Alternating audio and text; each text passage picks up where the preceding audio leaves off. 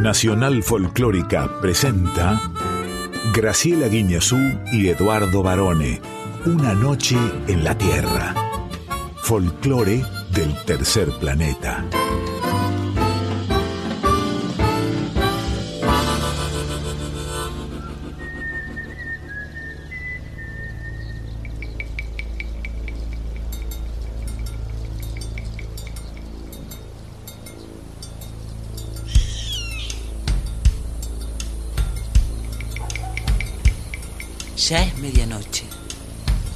Y el aire vibra con los sonidos de un planeta que respira música. Y así comienza nuestro viaje. Sol de los arenales. Regada en sangre de un bravo saihueque. Grito que está volviendo en su desbocado otro pehuenche. El cielo la honda noche se oye del viento la serenata. Tu voz la luna prende en la negra simba araucana.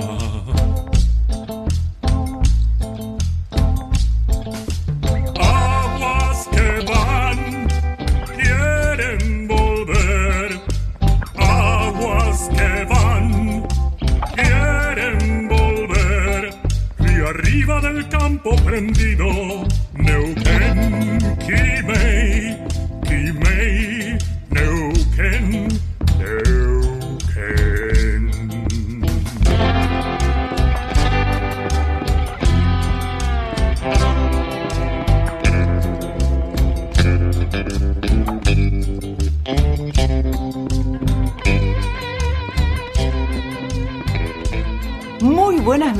medianoches, muy buenas madrugadas, bienvenidos, bienvenidas, bienvenides a este viaje, una nueva noche en la Tierra aquí en Nacional Folclórica FM 98.7 con la compañía del imprescindible, el LIC Eduardo José Barone. ¿Cómo le va? Pensé que iba a decir el impresionante cuando dijo... Impresionante No, también. No, muy bien, profesora, contento de estar otro lunes aquí con esta maravillosa audiencia y en esta radio histórica. Yo le tengo que decir, cada vez que escucho la palabra que usted dice madrugada, me acuerdo de aquella película española, Solos en la madrugada. No estamos solos. Realmente no estamos solos, varones. Tenemos a nuestra querida audiencia que es súper fiel, que nos deja mensajes y sugerencias toda la semana y ya mismo, desde este mismo momento, a través de nuestras redes sociales. Sí, en el Instagram, arroba una noche en la tierra FM 98.7. ¿Y en el Facebook? Una noche en la tierra, mire qué fácil. Sí, súper. No te lo podés olvidar nunca, por eso es que se comunican tan rápidamente con nosotros. ¿Y sabe quién nos acompaña? ¿Quién? Bueno, por ejemplo, Quique Pessoa en la presentación artística. ¿Nuestro padrino? Chucho Valdés. Hola, soy Chucho Valdés, en una noche en la Tierra. Nuestra columnista exclusiva. Ana Cecilia Pujals en Con X de México. Vio que ahora yo le agregué la cortinita, tiene ella, ¿eh? De Con X de México. Muy bien, Ya desde el otro programa la Muy tiene, bien, ¿eh? te felicito. ¿Vio? Te sacaste un excelente. No, pues yo dije no tiene cortina y por ahí, qué sé yo, si ella quiere sin cortina la ve todo el mundo, ¿no? En Aiza ahora y recibimos una visita súper especial para compartir nuestra gran mesa federal. Sí, su amiga Narda Lépez, nada menos. Hermoso recibirla otra vez en nuestro programa. En la preguntita A, Mi amigo Arturo Puig. en luz, cámara, acción, reincide. Nuestro, Vuelve. nuestro amigo Leonardo Esbaraglia, que viene a visitarnos y a contarnos de una serie espectacular. Y en Yo Soy, desde Chaco. Sí, el músico Pablo Poblado. Y Barone, quiero preguntarte algo, ya que estamos aquí. Ya que estamos los dos solos en la madrugada. ¿Cómo te sentís con un pie afuera de noviembre? Eh, no sabía, mire, casi me caigo. Suerte que me, que me lo dijo. Yo pensé que estaba con los dos pies. Tanto decir, tanto decir que el año Sí. se pasa volando. Bueno, yo tengo la teoría de, mm, del vértigo terrestre, se llama, teoría del vértigo terrestre. Yo creo que la Tierra está girando sobre su propio eje más velozmente que otrora.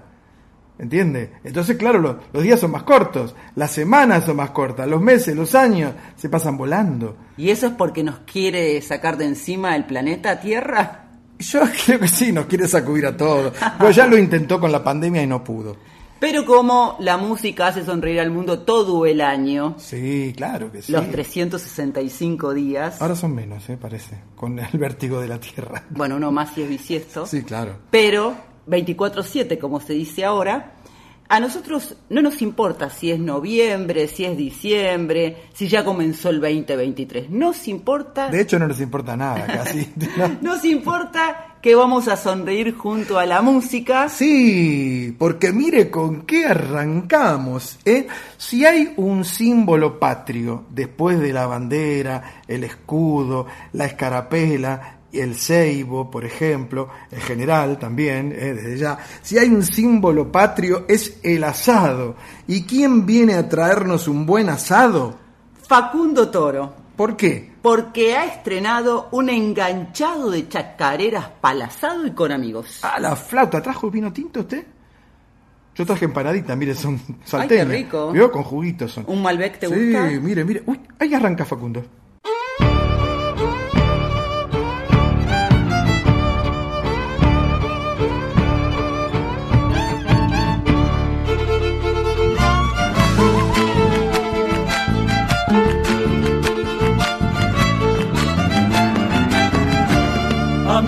Me digan nada, a mí no me echen la culpa, por más que parezca un santo, el diablo hace de la suya.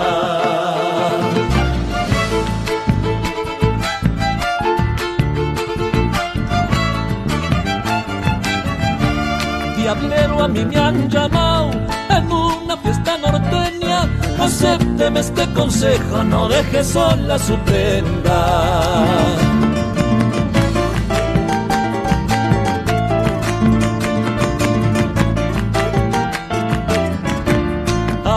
Avanzando agazapado, como haciendo carambola. El diablo me anda llamando, yo le he robado la cola. A mí no me digan nada, a mí no me echen la culpa. Por más que parezca un santo, el diablo hace de las suyas.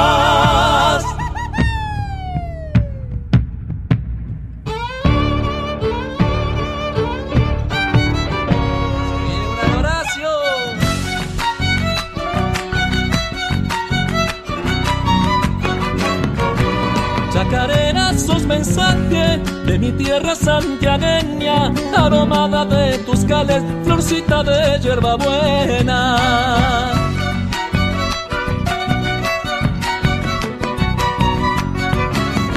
Pentagrama que en la noche deja un grillo enamorado, corazón y sentimiento que en mi alma se han cobijado.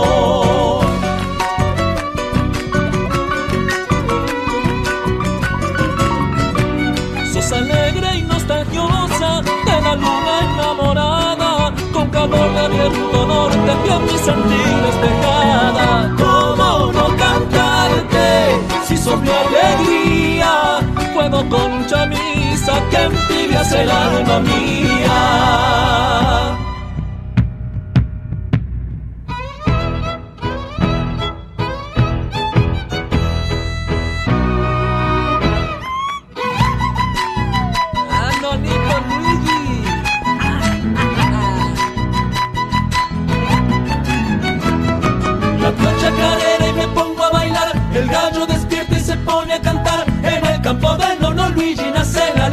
Nace la amistad.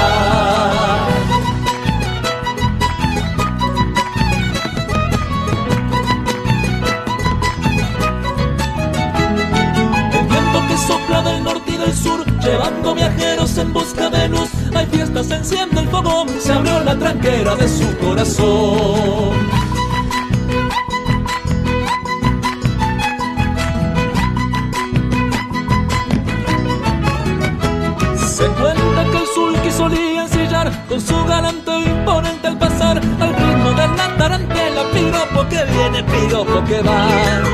Patio chacarera y me pongo a bailar. El gallo despierta y se pone a cantar. En el canto del mono Luis nace la alegría, nace la hermandad.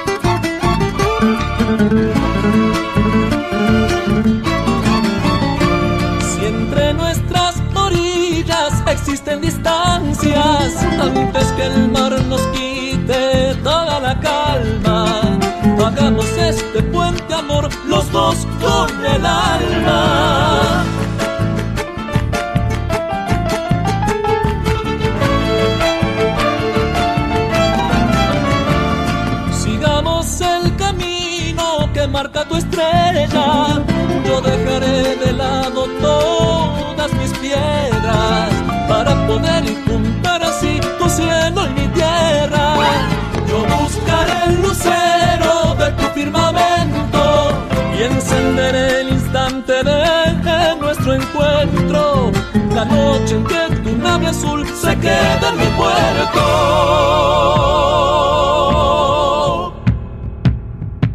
Bueno, espectacular. Esto es lo que en otras músicas, si esto fuera un programa de rock, diríamos que esto fue un popurrí.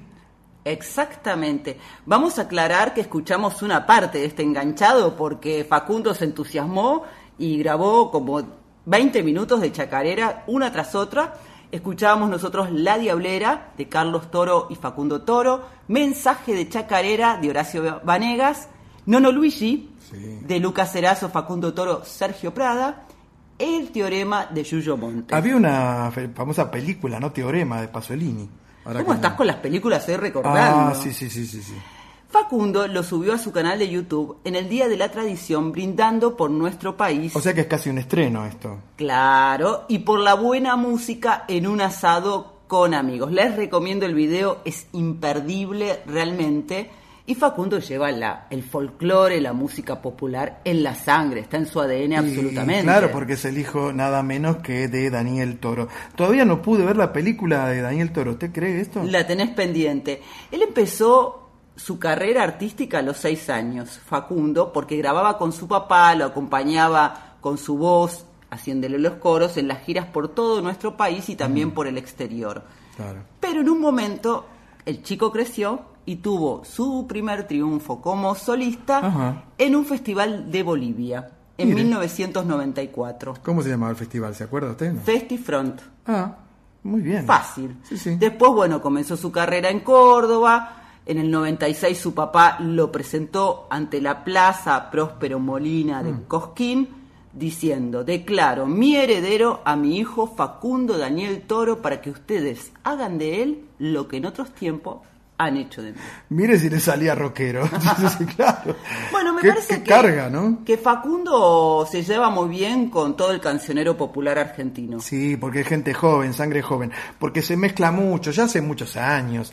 Eh, se mezclan, es el famoso crossover. Se mezcla el blues con la chacarera, el, el- el loncomeo de Neuquén, el, por ejemplo, en, en el litoral el chamamé con la polca de México, el rock and roll, el pop, el tango, todo se mezcla hoy en día. ¿Y sabes por qué? ¿Por qué? Porque la música une. Claro. Y hablando de hijos o hijas de padres famosos, ahora vamos a ir a una sección muy especial, muy querida por nosotros, ideal para comer algo virtualmente. Sí, porque mire, traigo tomates, traigo cebollas, ajíes frescos y perejil. Traigo tomate, traigo cebolla, ajíes dulces y perejil. Traigo tomate, traigo cebolla, ajíes dulces y perejil. ¡Hay sabor a ti! Y hoy recibimos en nuestra enorme mesa federal que recorre el país de punta a punta a una cocinera que ha recorrido no solo el país, sino toda Latinoamérica y cruzando el océano, transmitiendo el ADN de la cocina argentina. Sí, y después voy a decir, porque usted dijo que era hija de alguien, después voy a explicar de quién. Llega Narda Lepes, ¿la recibimos? Sí, hola Narda, por acá, por favor. Hola Gray, Eduardo, soy Narda Lepes y charlemos un rato de comer rico y de cocina. Hola Narda, buenas noches. Para nosotros es muy lindo recibirte aquí en Hay Sabor a Ti, en Una Noche en la Tierra, porque también nos gusta hablar de cocina, de cocina argentina, pero también de la cocina que une, que eso lo sabes hacer muy bien vos. Y lo que pasa es que cuando yo lo que hago, aparte de, de cocinar, es comunicar, entonces tuve que moverme y ir a lugares y entonces vas viendo, aparte de los ingredientes y las técnicas y las cosas, vas viendo qué otras cosas tienen en común las personas que cocinan o las situaciones en la mesa. Eh, entonces eso te nada, genera mucha empatía en uno y en los otros. Y eso es lo más lindo que para mí tiene la cocina. ¿Sentís a esta altura que ganaste como muchas batallas al poder eh, haber no solamente recorrido todo nuestro país e ir imponiendo esta cocina de productos, sino también eh, como fortalecer los lazos, por ejemplo, con Latinoamérica? Eh, eh, quizá no lo tomaría con, el singular, lo, que dijiste, pero sí, si no lo tomaría como plural, que ganamos y que fortalecimos. Porque yo sé que sé que juego un papel en todo eso, pero sería muy inocente pensar que mi papel es más importante que otro. Entonces, eh, creo que lo que sí hicimos, eh, que sí puedo decir que capaz colaboré en, en- en poder contarlo, todo eso. Capaz porque yo te conozco desde hace tantos años y sé que vos sos como una impulsora, como tenés un gran poder de convencer. Y, Lo que otros dicen, una hinchabolas.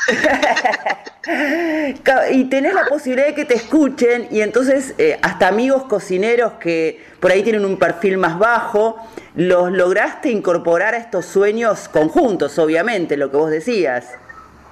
Bueno, ahí lo que tiene es que vos estabas siempre cerca de todo eso y me venís escuchando, eh, entre comillas, romperle las bolas. A- ya sea a colegas, ya sea a funcionarios, ya sea la parte privada, a todos para, che, es por acá, es por acá, es por acá, es por acá, por acá. Y cada uno tiene sus tiempos, pero yo creo que cuando es por un lugar, que es a través del producto, es a través de que, que respetemos el trabajo que se hace para que un, un producto de la tierra llegue a tu mesa es enorme y, y hay que entender lo complejo que es, que no es tan directo, no es tan lineal todo. Eh, entonces, cuando querés generar un cambio eh, de hábitos en las personas, tenés que apoyarte en lo que es posible hacer. Y para eso tenés que entender cómo funciona esa cadena. Entonces, todo eso lleva tiempo. Nardi, vos que comenzaste en la cocina, un poco con Sí. tu mamá, con tus tías y con tus propias inquietudes, eh, ¿seguís sorprendiéndote cuando eh, descubrís un sabor, cuando descubrís un plato que no conocías? todo el tiempo y el día que no me pase me preocupo. ¿Entendés? Porque, no sé, uno o sea, fui a la fiesta de la empanada. Fui jurado de la fiesta de la empanada. Me comí en 5 horas 48 empanadas. Eh, y compartí así mitad y mitad con Pietro. Eh, y estando ahí, aprendí. Aprendí de formas de cerrar empanadas, aprendí de masas, aprendí, encontré un relleno de empanada que me pareció espectacular, eh, elegante, nuevo, moderno, y sin embargo era total 100% tucumano, que digo, no era ay, mezclar cosas locas, era todo de Tucumán. Eh, entonces, si no tenés ese, yo creo que uno puede aprender en cualquier situación. El tema es tener ese radar prendido y esa voluntad prendida de decir siempre puedo aprender algo. Eh, el día que crees que no, no tenés más nada que aprender, tenés que dedicarte a otra cosa. Y en ese sentido, volver a la tele y con cocineras y cocineros argentinos, ahora se le agregó el cocineras, a vos te está llevando a un lugar de mucho disfrute, ¿no? Yo disfruto, disfruto ir y disfruto que no, que, que no, que no me pese a mí estar, ¿entendés? Eh, como es un programa que tiene mucho tiempo, entonces yo puedo ir hacer lo que me gusta hacer y, hacer lo que me gusta hacer a mí, que es ir y cocinar y capaz laburar mucho atrás de cámara en la escenografía, en cómo, cómo planteamos las recetas, en el orden de las recetas, cómo van a ir, que tengan sentido. Si viene un invitado, cómo hacerlo sentir lo más cómodo posible, eh, proponer invitados, como poder mostrar otra cosa, que quizás es un programa que viene como una, tipo, un bólido hace 14 años, no cae sobre mí el peso de conducirlo. Y eso me da, me da espacio para poder hacer otra cosa, porque no se trata sobre mí el programa. Sí, pero sos un componente importante desde que llegaste. Claro, pero prefiero que sea eso, un componente, porque yo me estaba acostumbrada toda mi vida a que los programas eran míos. Yo hacía el programa. Eh, entonces eso genera una presión y un peso que hoy no puedo porque tengo otros trabajos, como todos. No sé, todos tenemos muchos trabajos hoy, o Sí. casi todos. Eh, o por lo menos los que tenemos más de más de 40 tenemos varios trabajos. Sí. Eh, Tenés, que por- hacemos eso. digo, por, por el momento tenés además te- tres proyectos gastronómicos, restaurantes reales y Sí. dirigís una y todo escuela lo de que hago aparte. Ahí la escuela, sí, y todo lo que hago aparte. En el EAG estamos cambiando todo el, el- como los programas lentamente para hacerlo bien y probar. Se hacen los cambios sobre la, como la currícula de un semestre, se aplican, se corrige. ¿Entendés? Como que se va haciendo así, no se hace todo junto. Primero un semestre, se aplica, se corrige. Porque capaz dicen, no, che, todas estas recetas en una clase no entran. O no se entiende, o lo que sea, y ahí vamos cambiando. Pero, por ejemplo, no había ninguna escuela de cocina en el país, no, mentira, en el país sí, pero en, en Buenos Aires que tenga cocina argentina. No había. No estaba la materia cocina argentina. Yo me volví loca. ¿Entendés? Le dije, ¿cómo es la currícula de cocina argentina? No hay. ¿Y cómo es la de las otras escuelas? No hay. ¿Oh, ¿Estás jodiendo? Como es lo primero que tenemos que hacer. Entonces empezamos a hacer eso. Y es re difícil porque uno cree que lo hace bien y de golpe te das cuenta, che, no está bien enfocado, porque estamos dejando todo esto afuera. Sabés que no podés cubrir todo, pero por algún lado tenés que empezar. Entonces dijimos, hagamos eso, empecemos y aprendamos. Porque una escuela no sea, tipo, cambiar la currícula de la escuela no se hace en dos minutos, de la misma manera que como que entender la identidad de la cocina argentina, no se puede sentar una persona a hacerlo. Entonces uno va aprendiendo colectivamente de eso. Ah, mira, ese enfoque está bueno, lo va sumando, esa conversación, pero es- tenés que, uno tiene que entender que cualquier cosa, que, que medio lo que decíamos al principio, ¿no? Con lo de la curiosidad y todo, que todo el tiempo tenés que estar aprendiendo, cuando enseñás y cuando sos alumno. Pero lo más importante es que esa materia ahora está. Exactamente, ahora está. Así que estamos contentos. Y en esos platos y en, en tus recetas, Narda, ¿siempre está presente algo de lo que vos aprendiste de tu casa? Eh, sí, que es probar cosas nuevas. Eh, y lo nuevo para uno, porque es relativo, no nuevo porque es lo último que hay en el mundo, es nuevo para uno. Y yo a veces digo que si es, yo me muevo mucho, viajo mucho, miro mucho, leo mucho, investigo mucho, rastreo mucho. Si es nuevo para mí, probablemente sea nuevo para otro también. Entonces, y lo nuevo puede estar atrás también. Muchas veces está atrás lo nuevo para mí. Capaz voy a, no sé, voy a, la, a Corrientes y aprendo algo que es- tiene cientos de años, para mí es nuevo, pero que se conoce mucho en, en Corrientes. Entonces puedo aplicarlo y mostrarle a otras regiones que esto se come y que lo podés comer así, y que esta técnica o esta receta funciona. No sé, hay cosas que a mí me gusta cuando el otro día estaba ahí en la fiesta de la empanada y una señora de las cocineras de Liberá viene y me dice como me grita, vamos con el embellú, porque yo sé que ellas saben que yo hice un laburo con el embellú para que se conozca fuera de su territorio. Y que los argentinos en Buenos Aires, en Córdoba, en, no sé, en los lugares donde consiguen almidón de maíz, puedan hacer un embellú, que es algo que te lo puedes hacer y lo conozcas. Y los correntinos saben que es de ellos y que es algo muy propio, pero están contentos de que el país lo conozca. No dicen, ay, ahora todos hacen embellú. No, qué bueno que hacen embellú.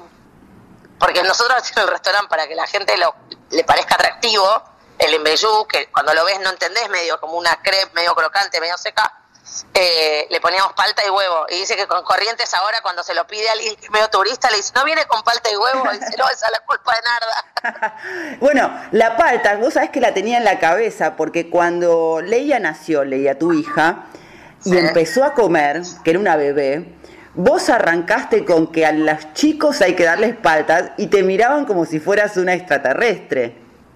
Es que vos pensás que vos la palta la podés meter en la cartera y lo único que necesitas es una cucharita. Entonces, si un nene, un bebé tiene hambre, no tenés que calentar una leche, pero le- no tenés que hacer todo eso, le podés dar palta. Cuando tiene hambre hasta la tarde, te fuiste a la plaza, no sé, no tenés que darle una galleta, no tenés que darle un pedazo de pan. Le podés dar una palta, le podés dar una banana. Tienen una cáscara que los protege, es re práctico para llevar. Palta y banana estaban en mi cartera. En una bolsita, tú, palta y banana, y ahí estaba. Y, a- Eh, y así te salió si tiene Leia. grasa, les va a gustar. Una tiene mucha grasa y la otra tiene eh, como, como az- azúcar natural que le va a gustar. Olvídate. Espectacular. Digo, que así Leia te salió como, como sos vos, que prueba de todo. A Leia la sentaba en el, en el mostrador de la cocina y cuando estaba cocinando le hacía tipo chupar un pedacito de cebolla, un pedacito de hinojo, me pasaba el dedo por el ajo y se lo hacía probar cuando tenía tipo seis meses, que no lo comía, ¿eh? Porque no le podés dar de comer eso. Pero sí que lo si chupa la correa del perro no va a andar, le doy de probar un pedazo de ajo, olvídate. Que le pasaba el dedo para que lo pruebe. Y, y lo que traté de hacer era de entrenar que los gustos nuevos, nada que trague, pero que los gustos nuevos eran, era algo divertido de hacer. Entonces le daba para probar y de acuerdo a su cara yo me reía. Entonces tu reacción importa mucho de cómo el niño reacciona realmente, porque cuando eh, eh, tiene algo nuevo no se queda ahí medio seco al principio y no sabe cómo reaccionar. Capaz chupa limón y pone cara de asco, pero la primera reacción no es la, la, la- la definitiva, es la primera nada más. Entonces de ahí, si vos te reís, de ahí si... Lo mismo que el otro día veía un video de un nenito que empieza a caminar y el tío empieza a gritar. Se pega un susto porque el tío grita y se siente y no se quiere volver a parar. Como que la primera reacción nuestra, hay que es re importante, tenemos que estar muy muy muy atentos de cuál es nuestra primera reacción ante un- una ante algo nuevo para un niño, ya sea caminar o probar algo. Y tiene que ser positiva siempre. Vos sabés, Narda, que hablando de gustar, a Eduardo a esta hora de la madrugada siempre la- le agarra hambre. Y vos sos una maestra en recetas y platos rápidos. ¿Qué se te ocurre que uno puede comer a, cuando ya son como la una de la mañana, doce y media de la noche, después de la medianoche? Después de la medianoche, y a mí me gusta tener alguna latita, por ejemplo, tipo una latita de atún o unas sardinas, eso me reba. Eh, y ponerle cebolla cortada finita, un chorrito de vinagre. A mí me gustan las galletas de arroz, las que no las que parecen tergopol, las otras. Mm. Sobre eso me reba. Después, cualquier cosa que tengas en la heladera con un huevo arriba, cualquier cosa, ¿eh? Tipo, tenés un pedazo de tomate con aceite de oliva y un huevo a la plancha, me como eso, yo. Eh, el huevo siempre soluciona un montón. Y después hago algo que es un plato coreano, que es como un desayuno si querés, que lo puedes hacer en cualquier momento, que es de huevo, y pones una taza de caldo eh, y lo condimentás bien el caldo, con lo que quieras, tipo que tenga mucho sabor. Eh, y ahí va todo dos huevos, una taza de caldo, un poquito, sí, un poquito menos de una taza, ¿qué hierba? Va todo dos huevos y le pongo un poquito de cebolla de verdeo. Los tirás en el caldo, revolvés, contás hasta cinco y lo tapás. Bajás el fuego y lo dejás ocho minutos, menos, siete minutos. Eh, lo sacás del fuego y se hace como un soufflé, pero que lo haces en minutos. Te queda como un soufflé, omelette soufflé, ponele, que se infla un poco, después baja, y eso lo comes ahí, le pones arriba una salsita picante, entras. Ay, riquísimo. Vamos a comerlo Fácil, ahora mismo. Nada, no queremos despedirte sin felicitarte por esta placa en el Paseo de las Estrellas de la Gastronomía en España, que... Ay, me dio tanta vergüenza que no lo, no lo sé subir a eso todavía, gracias. Bueno, pero estaban todos felices, fue un gran reconocimiento porque además lo que dijo uno de los hermanos Roca, en definitiva es lo que todos pensamos de vos, que sos una persona que une a través de la cocina. Fue muy, viste, cuando esas cosas yo en general soy como, ah, yo soy re fuerte, jaja, como medio, me hago la superada. Ahí aflojé. Y como que no lo puedo terminar de ver porque la placa esa, lo más lindo para mí es que está en la puerta de un mercado que funciona como mercado 100%.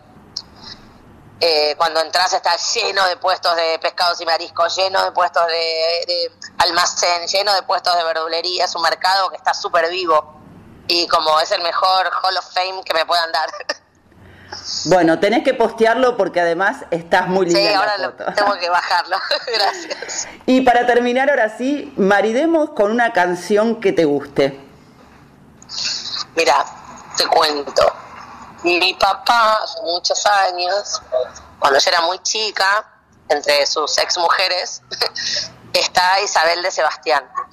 Y Isabel cantaba que te- era de la banda Metrópolis, así del rock nacional, como una mina muy, muy influyente en el rock nacional. Tenía esta banda, hacía coros de lo redondo. Yo estaba ahí cuando ella me llevaba, porque ella tenía 21 y me llevaba a mí, porque estaba conmigo. Mi papá me había dejado con ella y la me llevaba a, ver cuando hacían los coros y todo eso. Ella empezó a cantar tango en un momento y can- cantaba así como al pasar los mareados. Y quizás si yo lo hubiese escuchado como tango eh, grabado, no le hubiese prestado tanta atención a la letra y, no- y sí más al espíritu de todo. Pero me gustan mucho los, los mareados.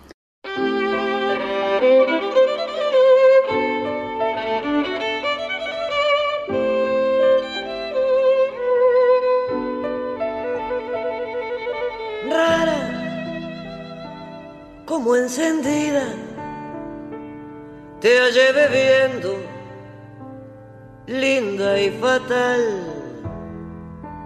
Bebías y en el fragor del champán loca reías por no llorar.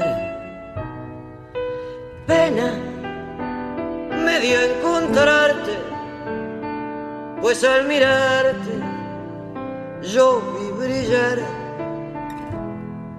tus ojos con un eléctrico ardor, tus bellos ojos que tanto adoré. Esta noche, amiga mía, el alcohol nos ha embriagado ¿Qué me importa que se rían y no llamen los mareados? Cada cual tiene sus penas nosotros las tenemos. Esta noche beberemos porque ya no volveremos a vernos más.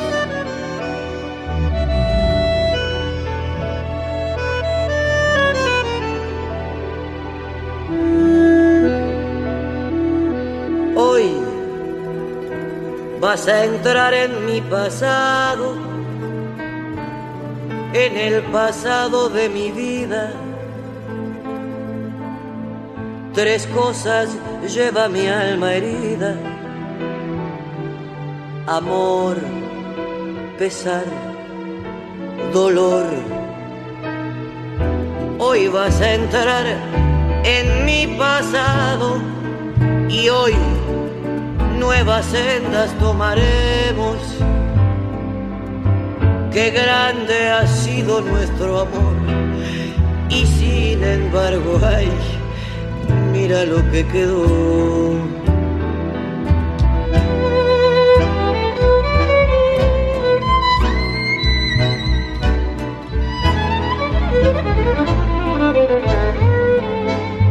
Qué grande ha sido nuestro amor y sin embargo, ay, mira lo que quedó.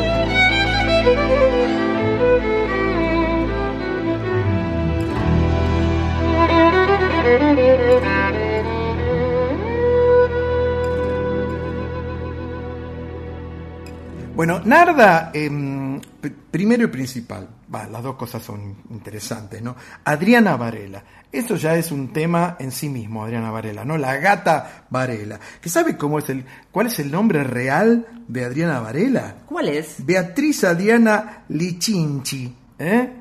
Como a mí me decían, o a mí me decían Lichancho, no me acuerdo.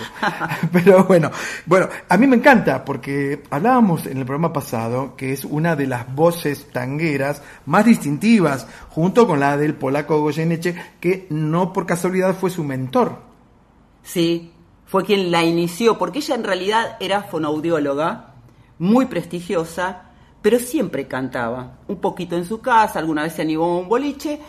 Juan Alberto Badía la convenció de que cantara en su programa Dijo, una buena idea. y así, no, era Badía y compañía en Ah. aquel momento, y así fue como Adriana Varela, que tomó el apellido artístico de su marido, que era el apellido real, de su ex marido, el tenista Héctor Hugo Varela, y después cuando lo... Ella empezó haciendo rock, en realidad, y escuchaba rock, pero cuando lo conoció al polaco, Y sí, flasheó. Y es su padrino artístico además, Porque el polaco lo que tiene, déjeme decir una- unas palabras inspiradas, el polaco Goyeneche es al tango lo que cualquier blusero afroamericano del Mississippi es al blues, por supuesto. B.B. King, Albert Collins, John Lee Hooker, ninguno, a ninguno de esos tiene nada que envidiarle el polaco Goyeneche, una de las mejores voces que ha dado la música argentina desde sus comienzos. Y pensemos el carrerón que hizo Adriana Varela, porque ella empezó profesionalmente a los 35 años.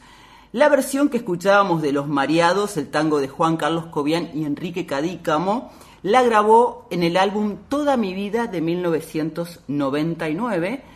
Y vamos a decir que Narda en realidad contó la anécdota que involucra a su papá famoso. Sí, al querido Juan Lépez, que es un amigo de la casa, uno de los grandes arquitectos que tiene la Argentina y además una persona fabulosa, hay que decirlo. Y un gran, sí, le gusta mucho el asado, él escribió un libro Es sobre que el yo asado. tengo el libro del asado de Juan Lépez, por Sí, supuesto. ahora ¿eh? me estoy acordando. Yo, mire, ya, usted me dice asado y yo ya huelo asado, como si hubieran prendido una parrilla. En serio. Ay, imagínate. Qué bárbaro. Bueno, Narda contaba esta anécdota de cuando su papá estaba en pareja con Isabel de Sebastián. Sí. Isabel, si bien venía también del palo del rock, le cantaba este tango, Los Mareados, y ella no lo asociaba, Narda, con un ritmo de 2x4, pero le gustaba la forma en que Isabel lo cantaba. Lo que ocurre que, es que elegimos a Adriana Varela porque Isabel no la, ha grabado tangos, pero no ese. Ah, claro. Vamos a hacer esa aclaración. Isabel de Sebastián, que fue la, la, digamos, la front woman, la mujer al frente de, de Metrópoli, que era un famoso, una famosa banda de rock en los años 80 y algo de los 90 acá en, en Argentina. Siempre para mí es un placer hablar con Narda Lépez, pero especialmente la queríamos tener en este momento de Una Noche en la Tierra, porque ya estamos promediando, como decíamos antes, ya estamos llegando hacia el fin de año, y este ha sido un gran año para ella. Porque primero... Pero, pero, ¿cuál, ¿cuál año no fue bueno para Narda?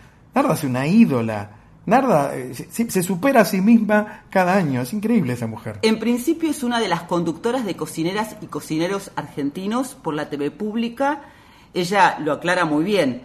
Es una más dentro del equipo, algo que a ella le hace bien porque le gusta mucho compartir y estaba acostumbrada siempre a tener el peso de la responsabilidad de la conducción en ella solita. Desde el miércoles 26 de octubre, y le dio vergüenza cuando se lo dije, tiene una estrella en el Paseo de las Estrellas de la Gastronomía en España. Mm. Es un paseo único en el mundo, está junto a los cocineros españoles Joan Roca, que es una eminencia, y Yanti Elías, y la dominicana Chef Tita.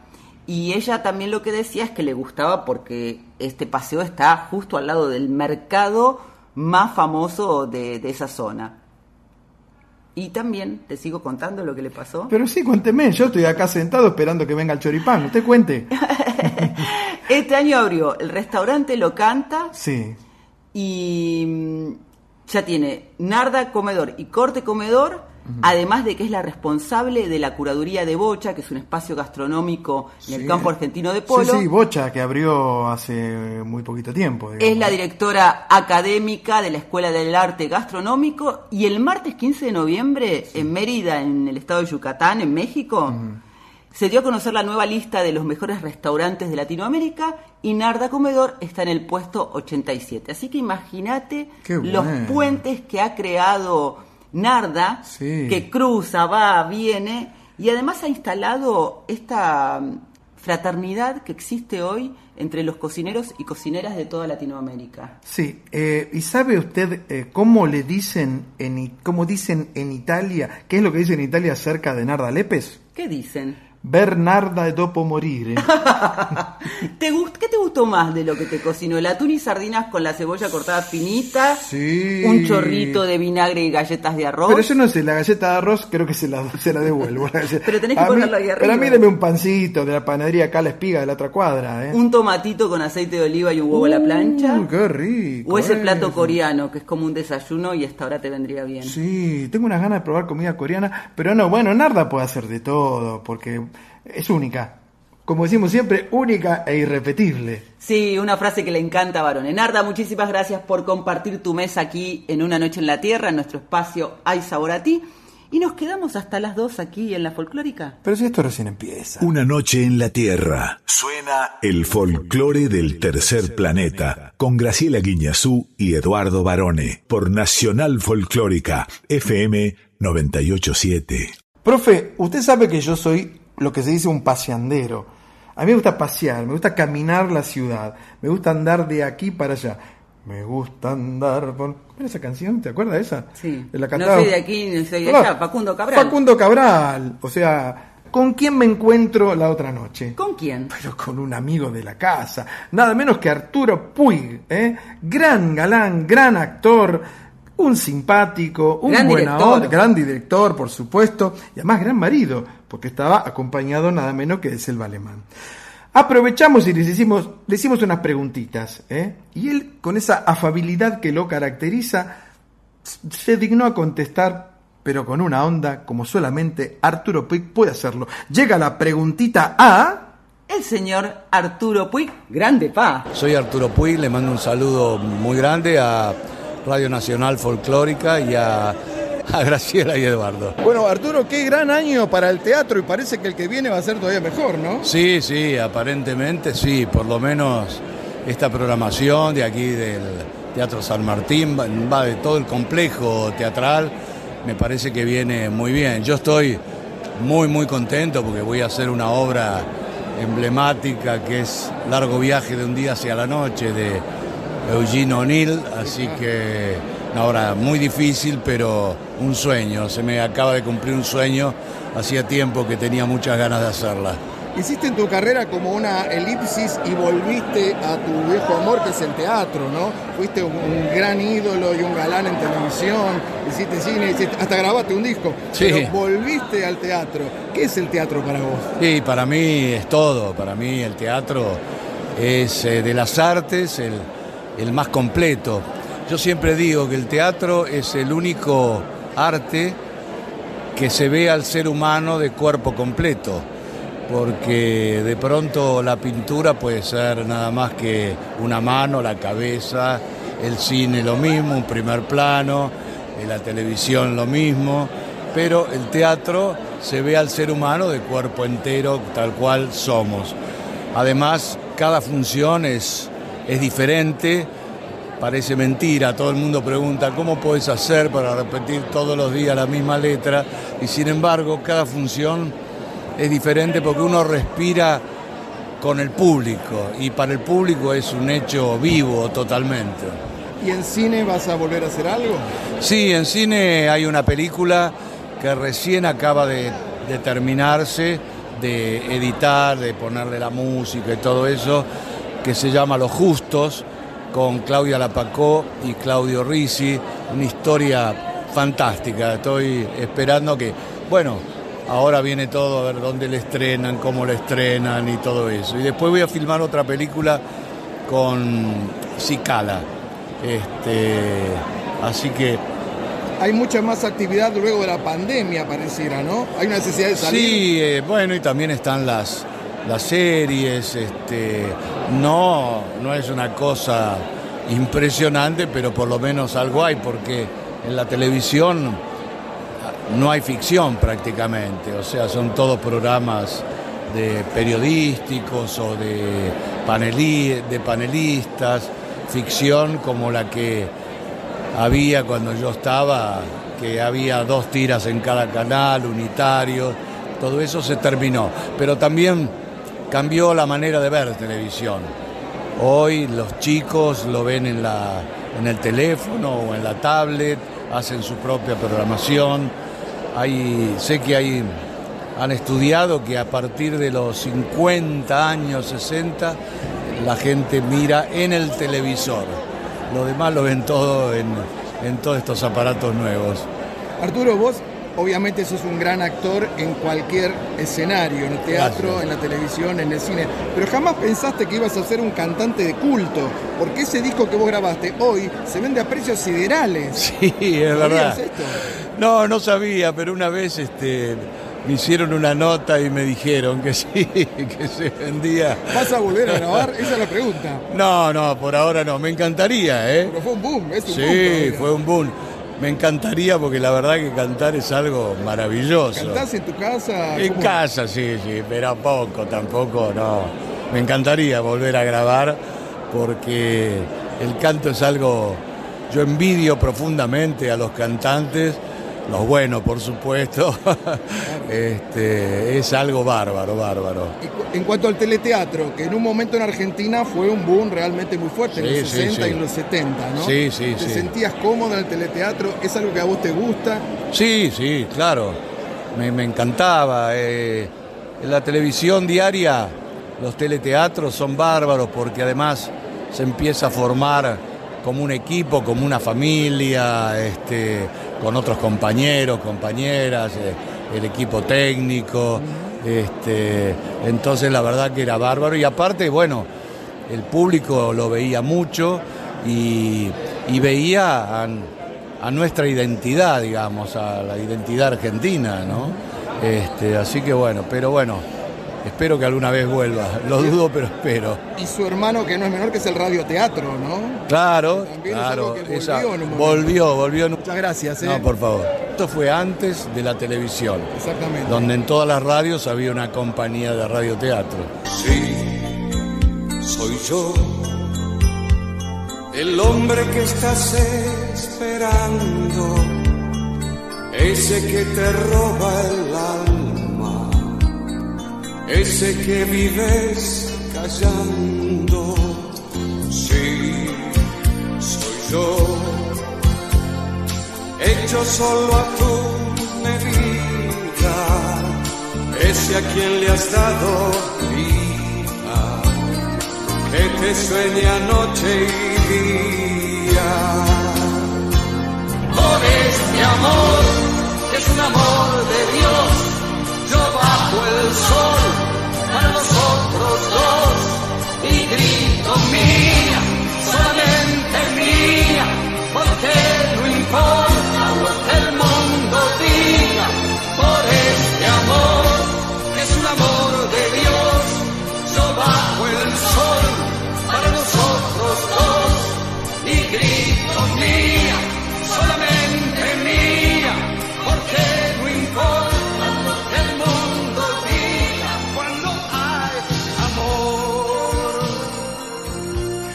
Se reía mucho Arturo porque yo le recordé que él había grabado, grabó un long play en su momento, que creo que había sacado el sello Philips, yo lo tenía. Hoy en día ese disco es, es un disco de culto y es carísimo. Se consigue en internet, pero es como si dijera que sale, no sé, 30 mil, 40 mil pesos, una cosa así, ¿eh? Es carísimo. Entonces le dije, ¿vas a grabar de vuelta? Y él me dijo que sí, que le encanta, que le gusta mucho cantar, que él grabaría de nuevo. Así que si alguien de una compañía discográfica está escuchando, llámenlo, tocan el timbre a Arturo Puig porque el tipo graba, ¿eh? Lo que pasa que cuando él grabó esos discos, se sintió, uno en la década del 70 y la canción que escuchábamos desde 1986, se sintió un poco cuestionado, le daba como un pudor, Pero en la comedia musical él se ha destacado justamente por su voz. ¿eh? Escuchamos esta canción Sí, yo, sí soy yo, que es parte de la banda de sonido de una novela que él protagonizó. Sí, La Mujer Comprada, claro. Estaba junto a la actriz venezolana Mayra Alejandra. Era, era Tele 11, era Canal 11 en ese momento, ¿no? Hoy es Telefe, claro, del año 86, como dijo. Em, pero además, Arturo va a participar en la próxima temporada teatral del Teatro San Martín, haciendo nada menos que una de las obras más importantes de Eugene O'Neill. Se trata del largo viaje de un día hacia la noche, que eso nos contaba Arturo, Un sueño para él, con dirección de Luciano Suardi, pero sobre todo porque además va a protagonizarla junto a Selva Alemán, su mujer, excelente actriz, y ellos están celebrando su historia de amor que cumple de 48 años. Sí, por, otra parte. por supuesto, por supuesto que sí. Eh, y bueno, y, mm, a mí me gusta la gente que tiene buena onda y este hombre tiene además una trayectoria de tantos años, no ha perdido la simpatía, no ha perdido el don de gente eh, y además es, es, es políglota, ¿sabía esto usted? Arturo es políglota. Arturo habla inglés y Selva alemán. Hablando de ello, ¿sabes cómo fue el flechazo? ¿Cómo fue el flechazo? En 1974 en los pasillos de Canal 9, durante las grabaciones de la novela Fernanda, Martín y nadie más. ¿Tuvo algo que ver Romay ahí, Alejandro Romay? No, ellos se flecharon, eh, bueno, por supuesto lo dirigía Romay el canal, claro. y tardaron unos meses hasta que aceptaron tomar un café y allí siguieron su camino. Y también lo que te decía mm, Arturo es que está esperando el estreno de Los Justos, que es la ópera prima de Martín Piñeiro, y eh, trabajan con él, como lo mencionaba, eh, Claudia Lápaco y Claudio Risi. Los sí, qué, qué, elenco, ¿no? A mí Claudio Risi me encanta. Me parece uno de los más grandes actores de los últimos años. Un trío súper poderoso es el que promete esta película. Prontamente sabremos la fecha del estreno, ¿no? Sí, así es. Bueno. Eh, vamos a irnos para otro lado, si le parece bien, porque nos vamos a tomar un transatlántico. Llega una música folclórica, porque es muy folclórica, distinta a toda. Vamos a presentar al ensamble transatlántico de folk chileno junto al dúo Vilda de Finlandia haciendo Eimun Ukeche.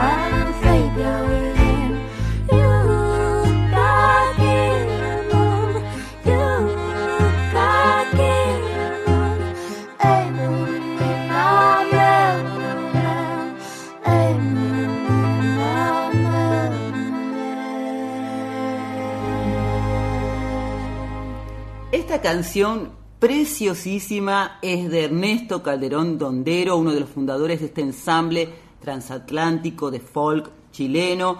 Son de Valparaíso, la escribió en idioma mapuche. El video de donde está esta canción es del año de junio de 2019, durante la pandemia. Sí, recomendamos fuertemente que vean este video, está en YouTube, como usted bien dijo, porque es espectacular. Y la canción traducida quiere decir ustedes jóvenes. Ah, a mí me lo dedica. A vos te lo dedico. A mí me impacta la combinación de los instrumentos de orquesta con los tradicionales, más el mapuche que está presente en esta canción, y además el aporte tanguero, porque cambia el ritmo totalmente en un momento del acordeón de Vivi María Sarenkila de Finlandia y la voz totalmente de otro planeta. La voz, sí, absolutamente, eso le iba a decir. Es como una voz que llega desde otro lugar del espacio y se trata de la cantante Hilda Landsman, que son del norte de, Finlandia y representan, ella junto al acordeonista, a la nación indígena Sami, ¿eh? que habitan también en Noruega, Suecia y Rusia. Son, por supuesto, em, pueblos originarios, como lo son aquí en América los nuestros. Y Bilda, que es como se llama el dúo, es una combinación del nombre de Vivi y Dilda. Ellos eh, estuvieron de viaje eh, por Valparaíso, estuvieron interactuando con la Escuela Abierta Intercultural Mapuche y se conectaron con este ensamble de folk chileno que fue creado en 2012 porque justamente este proyecto autogestionado trata de eso, de conectar a las músicas originales de los países. Y lo hace a través de la tecnología que eso le permite y a veces estos intercambios culturales y musicales. Así es. Hablando de intercambios culturales, ¿sabe quién llega ahora? Desde el norte, pero del norte posta, ¿eh? Desde México, Ana Cecilia Pujals. Con X de México.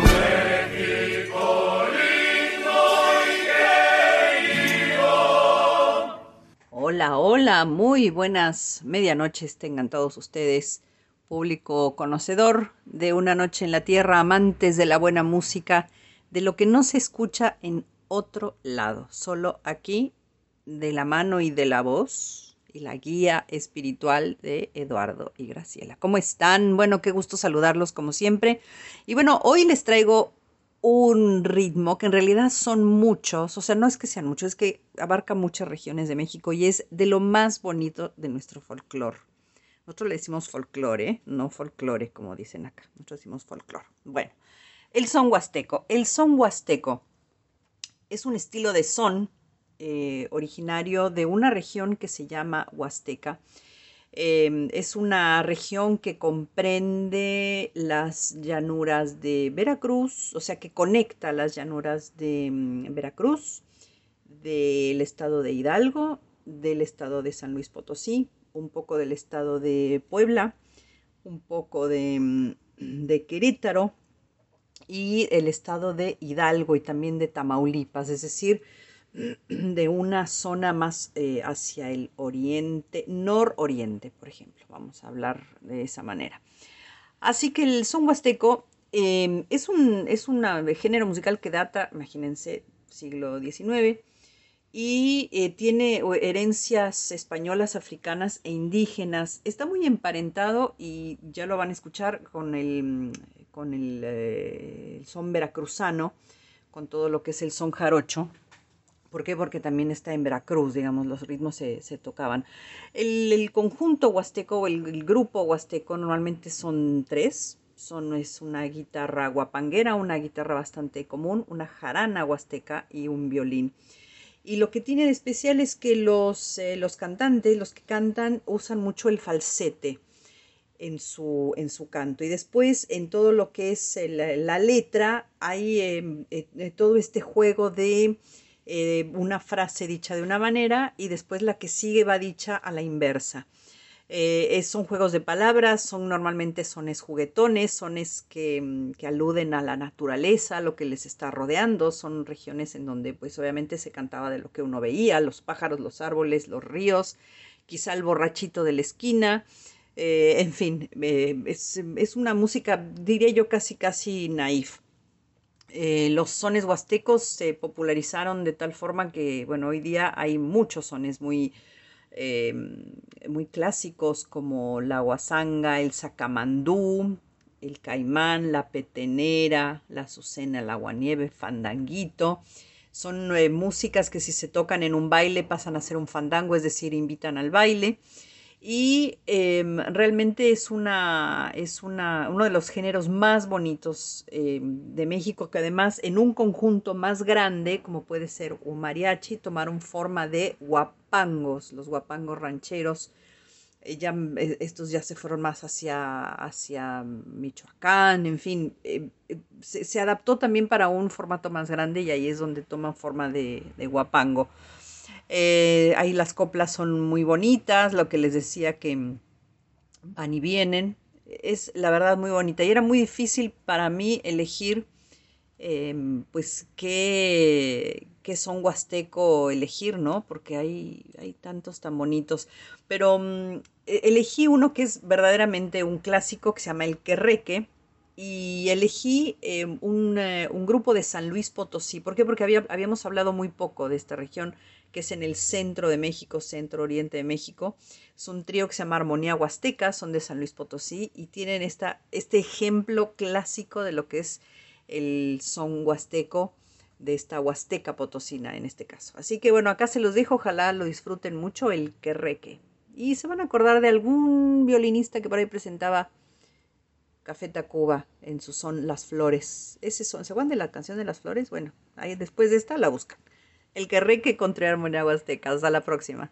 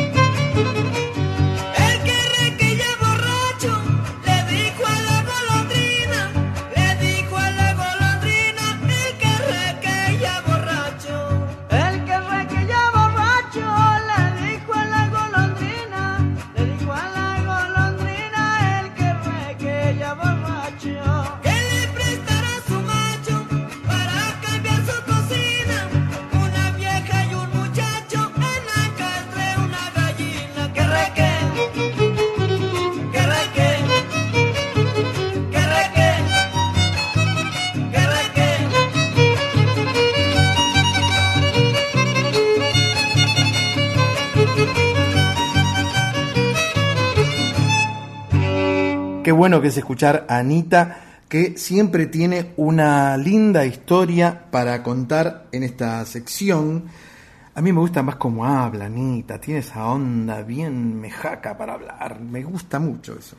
El que que nunca puede faltar en, una fiesta y de acuerdo con la, la historia que cuentan allí, fue llevado a la Ciudad de México en el año 1956 por Pedro Rosa, conocido como el Clarín Huasteco. Mm, Y la palabra querreque quiere decir, viene de un pájaro de plumaje gris, Ajá. pero también se trata de la persona muy parlanchina, que habla mucho. Como, como usted, digamos. Como Soy usted. una querreque. Usted es una querreque, yo- no es como yo, que yo soy silencioso y no, no hablo casi, ¿no? Pero bueno, y entonces, no me mire así como si fuera un pájaro Y querreque. también es un baile Ajá. que es muy fácil, te lo explico en un segundo. Sí, Tenés que bailar zapateando con pasos rápidos siempre lo hago eso yo. sobre una tarima de madera y la música se interpreta con una o dos guitarras o jaranas, un arpa y un violín. Ajá, Y también te voy a llevar ahora inmediatamente a El Salvador sí. con una música muy tradicional que es patrimonio cultural del Salvador Y tiene un baile, varones, que después te lo explico. Se vino muy bailarina usted. Vamos a escuchar el Shuk por Orquesta Internacional Polio de Paquito Palavicini.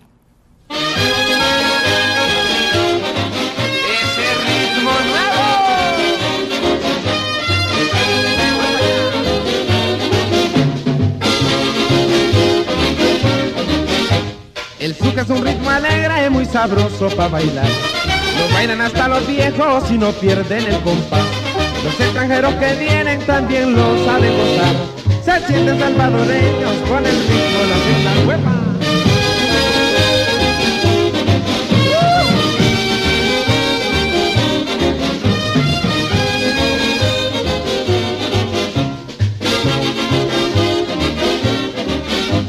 El zuca es un ritmo alegre y muy sabroso para bailar.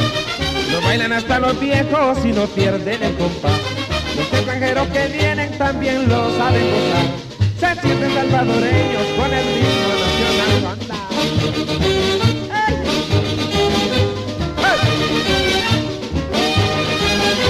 Qué rico bailar el zouk, esto sí que es nacional.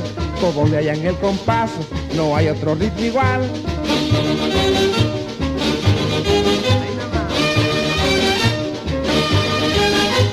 Se baila en el cafetal y en los pueblos también.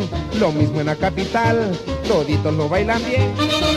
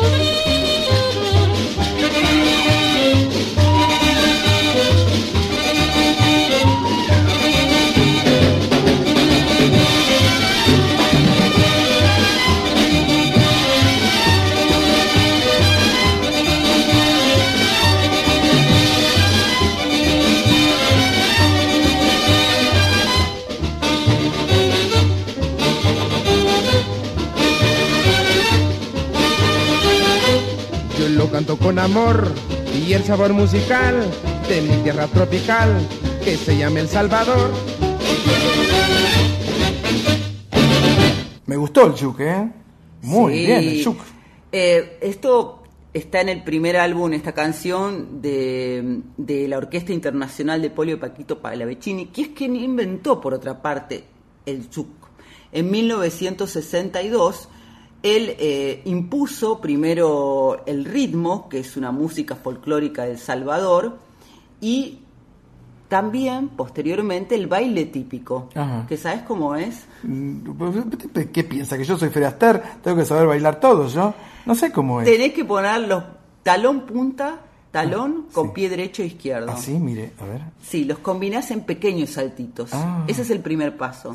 Después tenés que estirar los pies moviéndolos hacia adelante y hacia atrás, caminando con varios saltos cortitos, de corta distancia. Mientras tanto yo estoy transmitiendo la alegría del movimiento de tus pies. Rápido porque me canso. Con la falda de mi traje, no sé si lo ves. Y la cabeza te estoy haciendo así. Muy bien. Y vos de vez en cuando moves tus manitos dentro de los bolsillos delanteros del pantalón. Ajá. En un momento ese baile individual se convierte en grupal, nos tomamos todos de la mano y con los brazos estirados hacemos una rueda al mismo tiempo, avanzamos y vamos coqueteando entre nosotros sin perder el ritmo. Clarísimo, profesora. Mire qué bien que me salió. Bueno, em, sabe que a mí lo que más me gusta no es bailar precisamente, aunque yo he ganado alguna medalla y cucarda bailando, sino que me gusta mucho el cine. Por eso me enorgullezco y no se enorgullecemos en presentar Luz, cámara. Acción.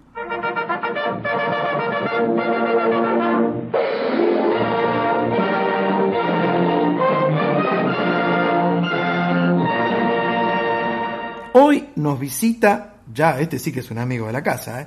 el gran Leo Esbaraglia. ¿Para qué, profe? Para hablarnos de una de las películas más exitosas de este año, se estrenó en cines hace aproximadamente un mes, eh, 21 mes, ahora está por plataformas y fue oportuna su proyección porque tiene que ver con este aire mundialista, con algo que está basado en una historia real, creación o estamos hablando del gerente. Bueno, ahí hacías de cura y acá haces de gerente de una empresa que vende televisores, es un caso real, aunque me decía Axel que tiene muchas licencias con la historia real. Y lo primero que te pregun- pregunté si habías engordado y no, es una panzota que te Engordé un poquito, digo, me dejé estar un poco, porque el personaje era un tipo vencido corporalmente, como que es un poco lo que había que encontrar, como cierta cosa física de alguien que se había dejado estar en la vida. Había algo eh, físicamente que tenía que dar cuenta de eso, ¿no?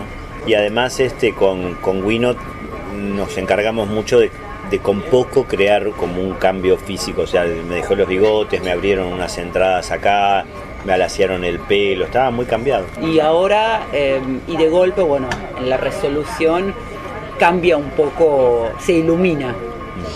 O sea, al triunfar la verdad se ilumina, digamos, sufre pero se ilumina. Siempre pensé la película como la historia de un hombre que tiene una segunda oportunidad, que tiene una segunda oportunidad de, de- de- de tomar el toro por las astas, de ser valiente, de enfrentarse con lo que tiene que enfrentarse.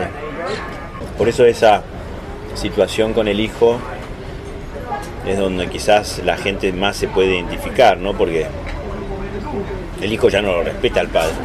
Pero no porque el hijo sea mal educado, sino porque el padre es un tipo que no, que no está, no, ha estado presente cuando, donde, donde- cuando tenía que estar. Sí. A tal punto que el chico tiene casi veintipico de años y todavía no sabe manejar. Entonces él decide empezar a enseñarle a manejar. Empieza a tomar decisiones este, que, lo transforman y, por lo tanto todas sus relaciones eh, se, ven, se ven afectadas por este... Hay como un efecto dominó del cambio que tiene Álvaro, ¿no? Sí. Y estás con un gran elenco realmente. Muy buenas actuaciones, bueno, Carla, Luque, como que, que siempre son garantía. Y es tu reencuentro con Cecilia también, ¿no? Después de mucho Con tiempo. Cecilia no trabajábamos desde Caballos. Desde Caballos Salvajes, ¿sí? O sea, hace casi 30 años. Caballos lo hicimos en el 94. Imagínate. Sí. Yo toda mi vida me manejé siguiendo el manual de instrucciones, haciendo lo que se esperaba de mí.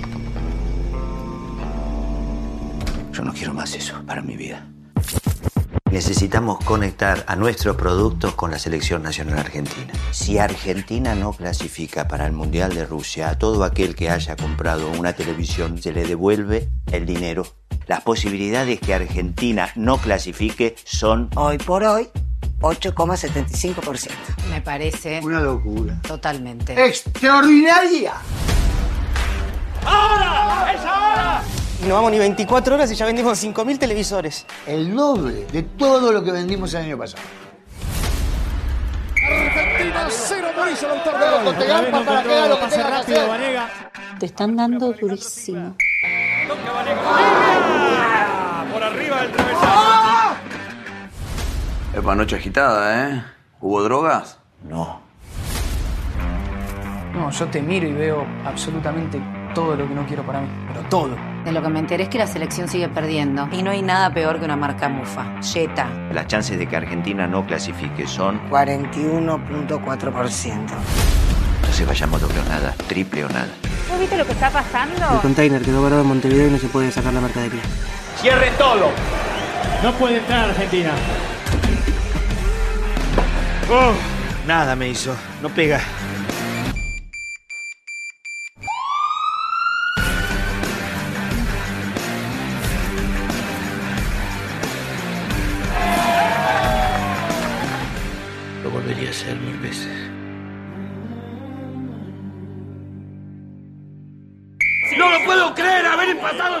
Sí, fue increíble aquella, aquel episodio, ¿no? Protagonizado en la vida real por ese gerente que después de ese capítulo creo que los mandaron a la luna, más o menos, ¿no?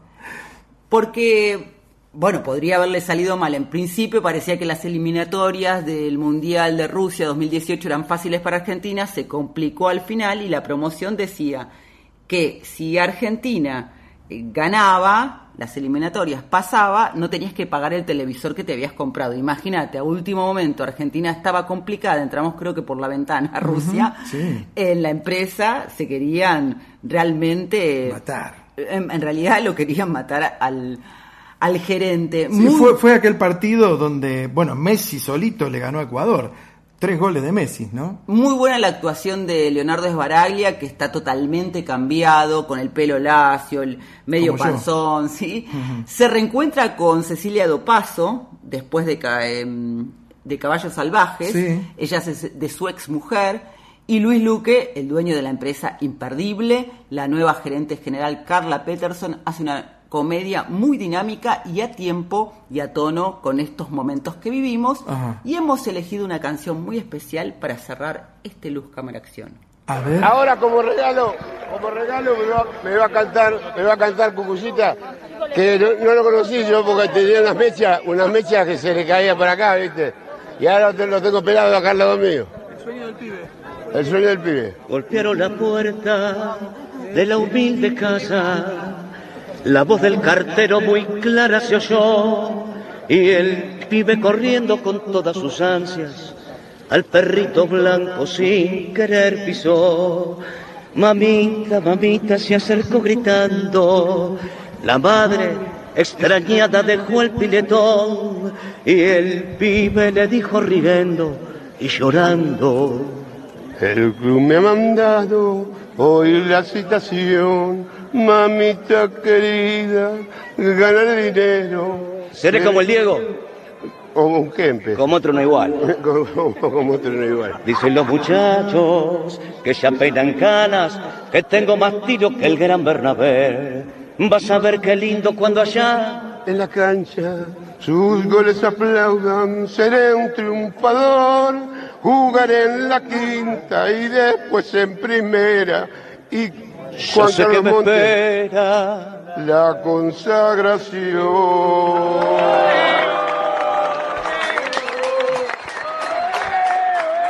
Bueno, no es una canción especial, esto es un himno. El sueño del pibe. Golpearon la puerta de la humilde casa. La voz del cartero, muy clara.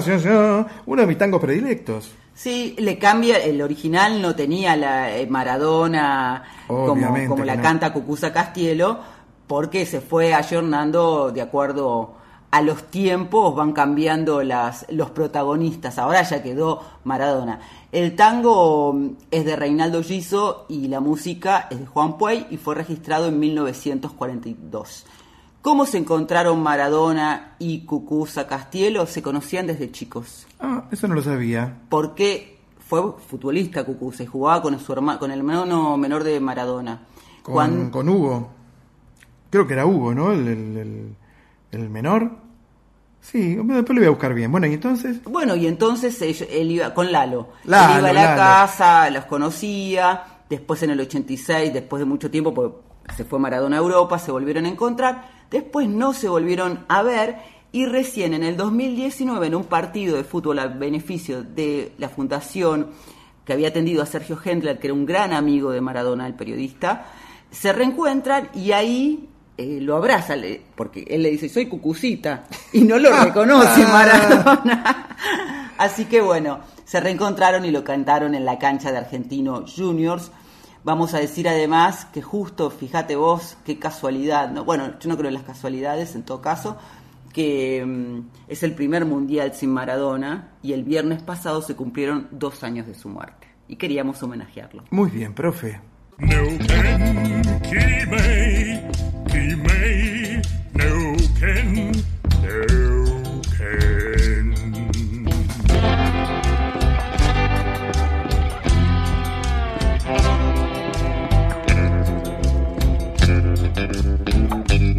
Una noche en la Tierra, folclore del tercer planeta, con Graciela Guineazú y Eduardo Barone. Profe, no, porque me quedé pensando, ¿cómo que, fue, que este es el primer mundial sin Maradona? Hacía hace rato que no jugaba él. No, sin la presencia de Maradona. Ah, en el planeta Tierra, claro. Por eso le han hecho muchos homenajes. Acordate, Sí. hace poquito hubo uno en Italia que estuvieron todos los hijos de él. Tiene cinco razón, no, eso él. sí, claro, claro. Es el primer mundial con Diego Armando en el paraíso. Muy Sí. bien, muy bien. Entonces le propongo que vayamos al encuentro de otra de nuestras insignes secciones, en este caso intitulada Yo soy. ¿Y a quién tenemos de invitado hoy? Desde la provincia de Chaco llega Pablo Poblado. Hola al programa Una Noche en la Tierra. ¿Cómo están? Nosotros estamos felices de recibirte. Sabemos que estás en este momento en Chaco, que es tu provincia eh, por adopción, porque en realidad vos naciste en Colombia, ¿verdad? Sí, así es. Nací en Colombia, sí. En Cúcuta. Uy, ¿cuánto hace que llegaste al país? Eh, y hace 39 años más o menos. Es decir, que sos más chaqueño que muchas personas que viven allí por ahí no tienen ese contacto con la música, la cultura y la tierra, ¿no? Sí, sí, este, no, aparte mis padres este, argentinos, mi papá santiagueño, mi madre chaqueña. Una mezcla tremenda que por alguna razón estuvo en Colombia en algún momento. Sí, hasta los seis años casi en Colombia. Pablo, ¿y cómo te conectaste con la música? Desde muy chico en mi familia hay cantores, este, hay como mucha gente, mucha gente de mi familia, la, para, la música es para ellos eh, un, un cable a tierra, este, y, de- y- y en varias generaciones, digamos, desde mi abuelo que era tenor vasco, este, después por parte de papá era bandoneonista, el, el abuelo de mi padre, y después tengo algunos tíos cantores en Francia y en, y en, en Barcelona. Bueno, así una familia de, de- donde la música está muy presente. Es decir, Pero ningún ningún músico, o sea, eh, son cantores, no hay no hay instrumentistas, excepto el abuelo de mi papá. pero vos sos un poco una conjunción de toda la familia porque además de cantar sos compositor y productor. Claro, claro.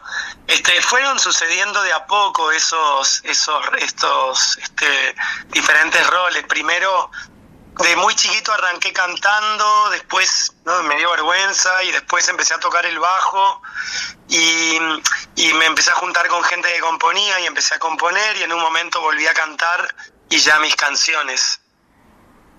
Así fue el recorrido. Y ahora en la pandemia, como le ha pasado a mucha gente, eh, aprendimos diferentes cosas respecto a herramientas y eso, y bueno, empecé a producir y bueno, ahí estoy. Eh, tuve la suerte y, mm, eh, de, tener siempre muchos proyectos con, con, este, con improntas muy distintas, eh, mm, desde música instrumental a música más festiva y gitana hasta hip hop y bueno, y después rock medio inglés. Este, así que, y sí, en Europa, cuando, cuando las veces que viajé me fui más como guitarrista, como a tocar la guitarra en la calle, toqué en bares, toqué en, en obras de teatro. Eh, sí, hice un recorrido bastante ecléctico siempre, digamos. Pero ahora volviste a las raíces con un proyecto que es lindísimo, Chaco Colaborativa, que es un EP con clásicos regionales, reversionados, y no solamente hay voces del noroeste argentino, sino, como en el caso tuyo, también de Paraguay, ¿no? En una alianza que has hecho. Claro, claro. Este proyecto este, fue una propuesta genial que, que- nos hicieron a varios artistas. En realidad fue una especie de concurso y quedamos algunos. Y la premisa de este proyecto era este, tomar eh, un- uno de los tantos y cientos de, de ca- de canciones que, que son parte del cancionero popular del NEA, Corrientes, Formosa, Posadas, y hacer una reversión. Y bueno yo después de escuchar varias varias canciones muchísimas canciones elegí nuestros sueños y la distancia porque me, me pareció que alguna una pariente mía la cantaba y era así era cierto. Eh, bueno me metí con un con un con una canción que está muy arraigada en el en el este en el inconsciente en realidad no en el inconsciente directamente en la es reconsciente la gente correntina conoce todo el mundo grande chico perro gato a nuestro sueño y la distancia hecha por los Imaguaré los de Imaguaré Y la Este- hiciste con Sol Gómez, que es cantante, compositora y guitarrista de Paraguay. La hice con Sol Gómez, que es de allá. Eh, a ella no la conocía. eh, estaba a disposición dentro de una serie de cantores de todo de, de- de- de Paraguay. Había muchas personas y cuando la escuché a ella sentí como que ella era, este, más allá de su voz, de la riqueza de su voz, este, me pareció que incluso en sus canciones yo veía, me identificaba un poco en lo que yo hacía, así que bueno, decidí por ella y no le erré, digamos, este, fue un acierto. Pablo, ha sido un placer tenerte en una noche en la tierra aquí en Nacional Folclórica y si te parece, nos despedimos escuchando nuestros sueños y la distancia. Sí, sí, voy a compartir con ustedes en, en esta hermosa noche en la Tierra este, nuestros sueños y la distancia. Mi versión y les quiero contar que lo que hice fue cambiar el personaje. Siempre el personaje fue un pájaro, pero ahora es un pájaro que fue herido en los incendios de, de los esteros de Liberá. Esa es la mi nueva versión. Pablo, te mandamos un beso enorme y muchas gracias. Bueno, muchas gracias a vos, Graciela, y una, muchas gracias a Eduardo, y espero que la disfruten. Soy un pájaro herido Por el fuego yo tengo que partir. Es mi canto, lamento y despedida. En corrientes queda mi porvenir.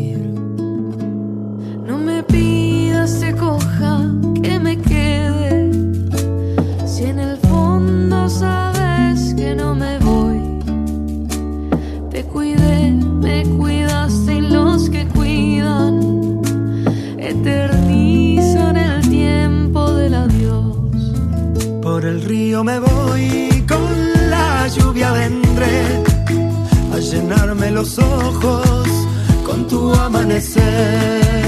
Quiero que al despertar sea el mundo feliz, que volábamos juntos y silbe para ti.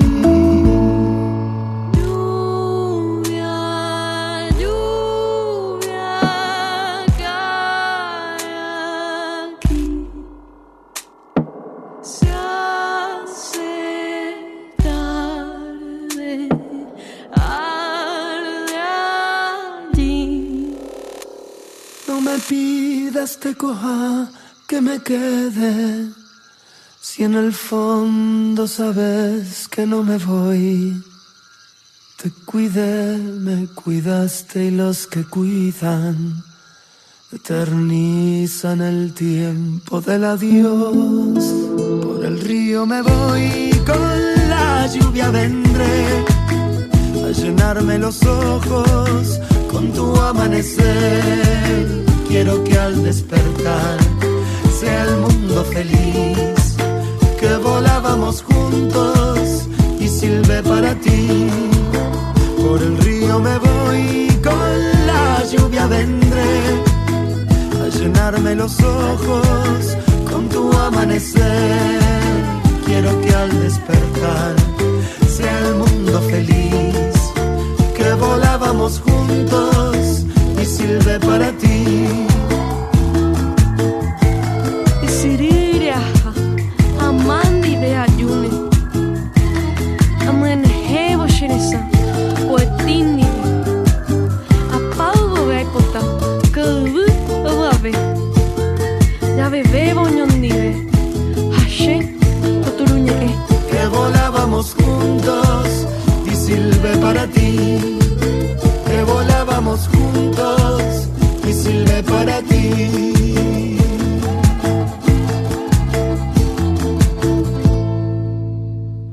Parece que era un dúo este, ¿no? Pablo Poblado junto a Sol Gómez hicieron Nuestros Sueños y la Distancia. Sí, que es una canción de los de Imaguaré. En realidad ellos se reunieron, Pablo y Sol, para un proyecto que es súper interesante que se llama Cha Colaborativa. Y por eso es que están cantando juntos. Pablo en realidad es cantante, instrumentista, compositor y productor, que se dedica como a muchos géneros. Y eligió a Sol Gómez, que nosotros ya habíamos hablado de Sol Gómez, que es una compositora y cantante paraguaya, Paraguaya, sí. para reversionar esta canción, Nuestros sueños y la distancia, que como nos contaba Pablo, cambió el personaje, un pájaro que fue herido en los incendios de Liberá, es a quien él le canta. Pablo nació en Colombia, Sí, pero qué raro, ¿no? Eso. Nació en Colombia y lo cría- fue criado en, ahí en Charata. Claro, porque sus padres son argentinos, se formó como músico en la ciudad de Buenos Aires y después volvió, recorrió todo el mundo y volvió ahora a estar radicado hace como 39 años en Chaco y se unió a este proyecto Chaco Laborativa, que es un EP de cinco temas que son clásicos regionales deconstruidos y versionados por las nuevas voces del noroeste argentino y de Paraguay.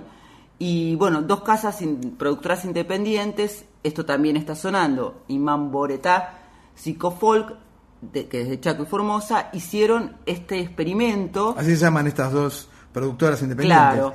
Esto también está sonando, se llama una, y la otra Mamboretá Psicofolk. Qué buenos nombres. Muy buenos nombres. Y es eh, Chaco Laborativa me hace acordar un proyecto del que hablamos no hace tanto de Paraguay. ¿Te acordás que le da oportunidad a través de concursos a distintos artistas? Sí, claro. Y en este caso, además, se une con Paraguay, por eso cada artista de los cinco proyectos que ganaron, entre ellos el de Pablo, ha elegido un, un cantante, un colega de Paraguay. Es muy importante este proyecto, me parece que es un puntapié para imitar. Por supuesto que sí, profesora. Pero escucha esta musiquita ahora.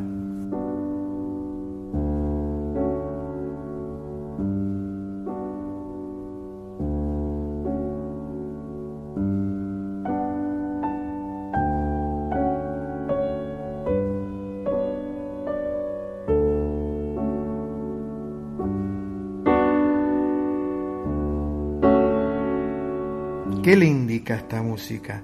Que llega el momento de relax de una noche en la tierra. Preparen sus oídos para la voz aterciopelada de la profesora Guiñazú, porque aquí llegan poemas en la voz. Hoy, dedicación de un silencio, poema inédito del gran Jorge Luis Borges.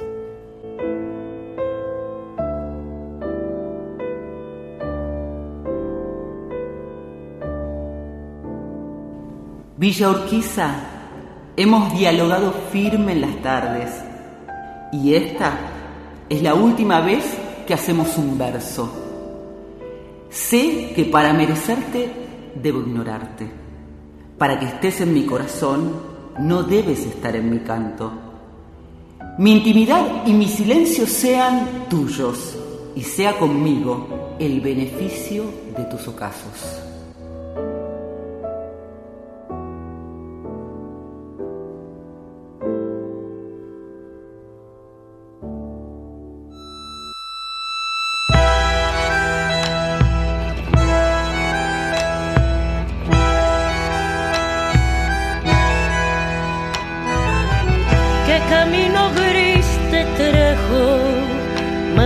Mariposa nueva, cansada de. Qué viejo dolor callabas bajo tus ojeras queriendo olvidar. ¿Quién te empujó hasta mis brazos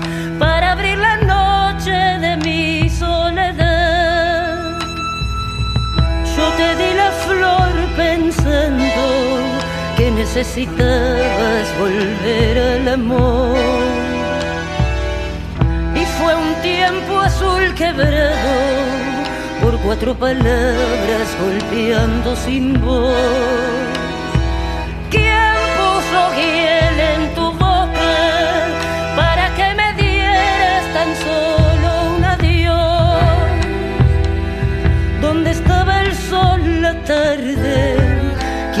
Que las alas y echaste a volar? ¿Qué caparazón de noche te envolvió en la noche de la oscuridad?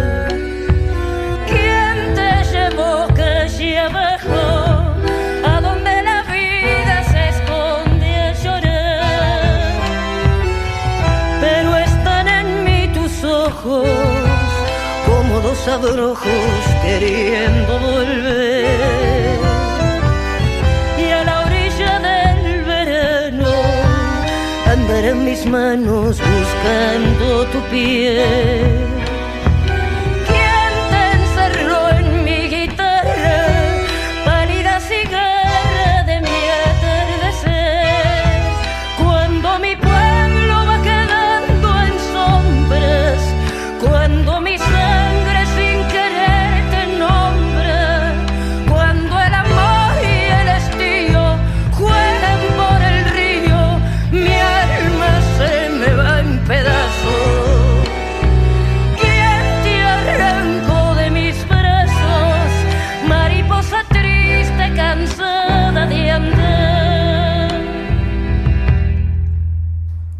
Profe, mi mariposa está triste. Eso es lo que decía Julieta Lazo.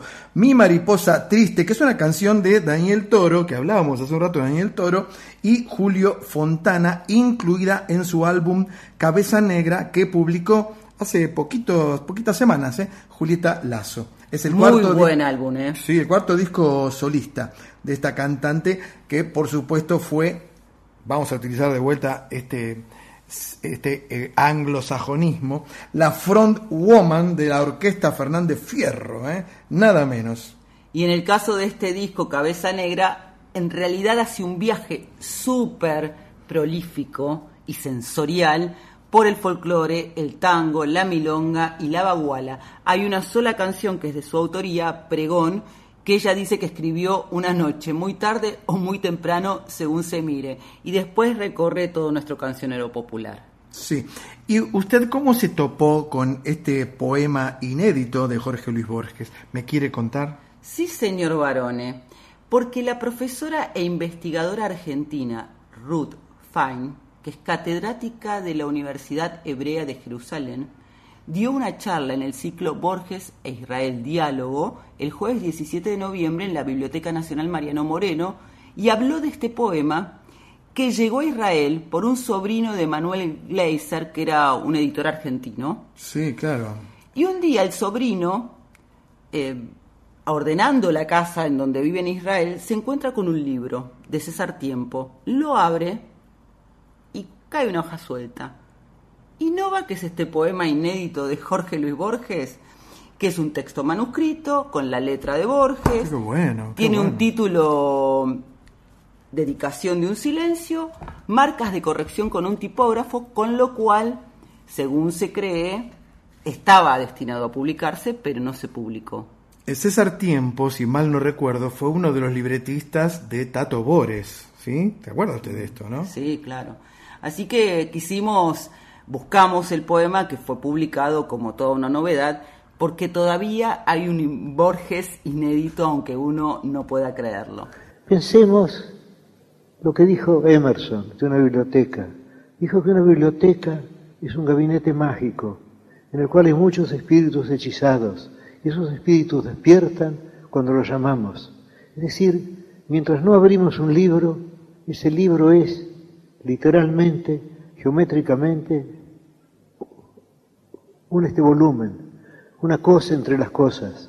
Pero cuando lo abrimos, cuando el libro encuentra a su lector, entonces ocurre el hecho estético. Si no, el libro es una cosa muerta. Todas estas consideraciones pueden parecer evidentes, podemos agregar además que para el mismo lector el mismo libro cambia, ya que cambiamos, ya que somos, para volver a mi cita predilecta, el río Heráclito. Heráclito dijo, el hombre de ayer no es el hombre de hoy, y el de hoy no será el de mañana. Es decir, estamos cambiando continuamente, y puede decirse que cada lectura de un libro, cada relectura, cada recuerdo de esa lectura en nuestra imaginación renueva el texto. El texto está cambiando continuamente. El texto es también, no solo nosotros, el cambiante río de Heráclito. Sí, y la verdad que la felicito por haber encontrado el poema y por haberlo recitado de manera tan apropiada. Escuche, profesora. ¿Eso no son grillos? Dígame, dígame si no son grillos. Varone, te traje una perlita para sorprenderte y alegrarte esta madrugada. A ver. Los chalchaleros con Joan Manuel Serrat haciendo Samba del grillo.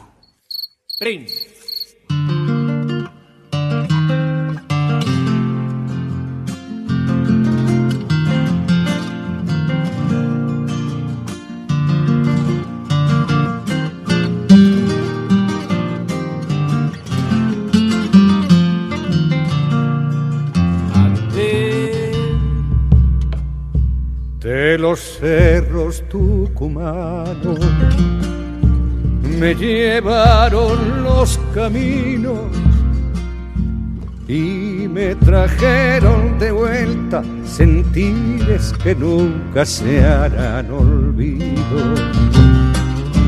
Y me trajeron de vuelta sentires que nunca se harán olvido.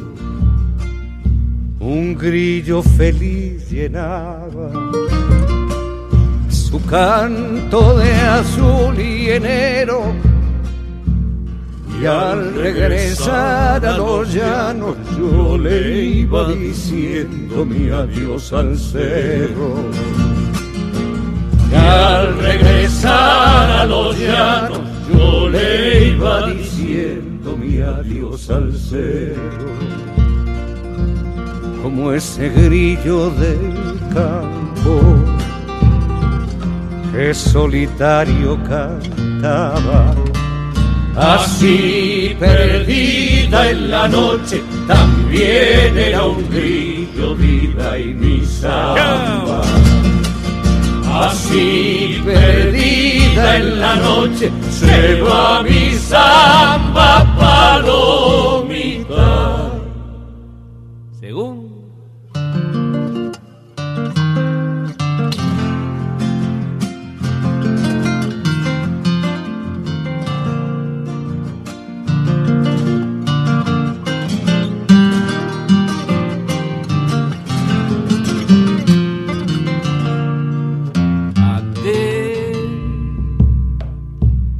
Los cerros tucumanos.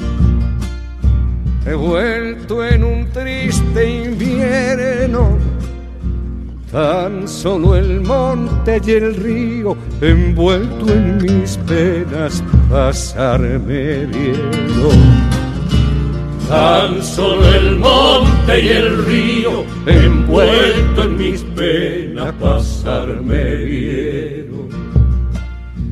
La luna alumbraba el canto del grillo junto al camino y yo con sombra en el alma pensaba en la ausencia del bien perdido.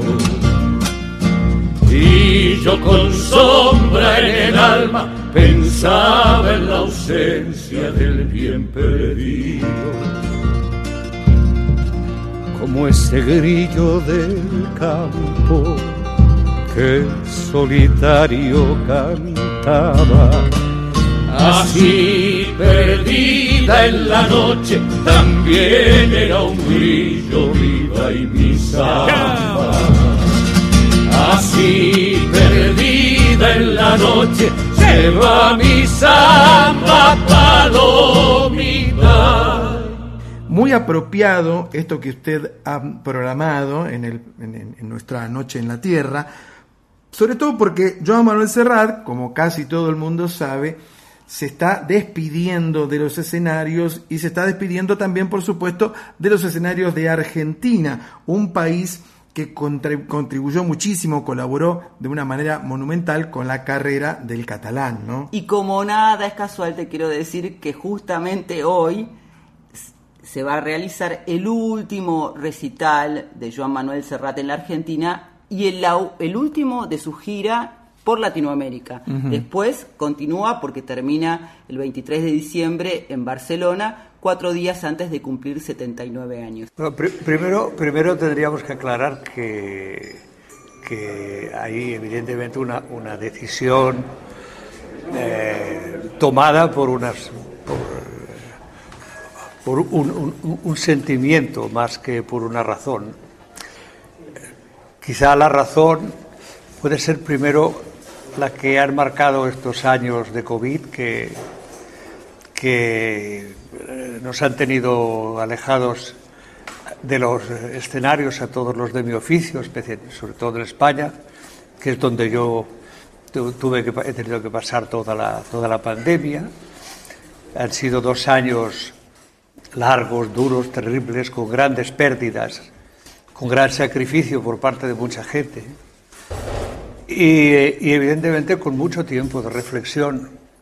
Y he pensado que antes que, que, eh, todo es muy frágil, somos muy frágiles y que está bien, que antes que, que me retire una, una pandemia como me tenía retirado, antes que me retire el tiempo o antes que me retire la gente, pues me retiro yo. ¿eh? No me retiro ni de vivir, ni de, ni de cantar, ni de hacer música, ni de escribir, eh, ni en general no me retiro de, estar vivo, solamente de subirme a los escenarios. Pienso que cuando esto ocurra, que será en- en un año si todo va bien, y como dicen los taurinos, si el tiempo lo permite, retirarse a los, a los 79 años no está mal, es una, es una buena edad y creo que es una buena elección. Eh, a veces me pregunto, ¿no? ¿Qué, qué hará, qué pasará después? Y pienso automáticamente, lo primero, procura llegar. ¿eh? Primero vamos a llegar y cuando lleguemos pensaremos qué va a ocurrir después. Pero, pero seguiré haciendo, seguiré haciendo lo que más me gusta en la vida, que es estar vivo y agradecer, espero poder estar suficientemente bien para poder agradecerle a la vida la generosidad con que, con que, con que, con que me ha tratado. ¿A usted le produce tristeza que Serrat no cante más en vivo? ¿O qué le produce a usted?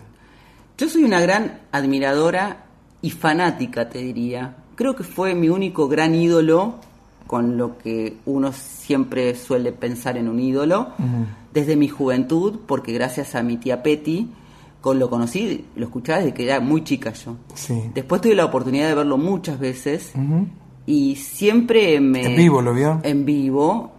La última vez se acuerda cuándo fue. Sí, claro, antes de la pandemia, cuando estuvo en el Teatro Colón, yo estuve en el concierto que dio al costadito. Ah, sí, la, en la plaza que está Mm. al costado del Teatro Colón. que estuvo con Elena Roger en un momento. Y a mí me produce tristeza, pero a la vez entiendo que es necesario. Y fíjate, yo te decía antes que las casualidades para mí no existen. Esta canción, esta samba de Atahualpa Yupanqui que grabaron juntos Joan Manuel Serrat y Los Chalchaleros, fue para el disco Todos Somos Chalchaleros en el año 2000, que era parte de la despedida larga de los Chalchaleros. Sí, duró mucho, mucho tiempo, es verdad, pero eh, también es cierto que los chalchaleros se despidieron al igual que Serrat.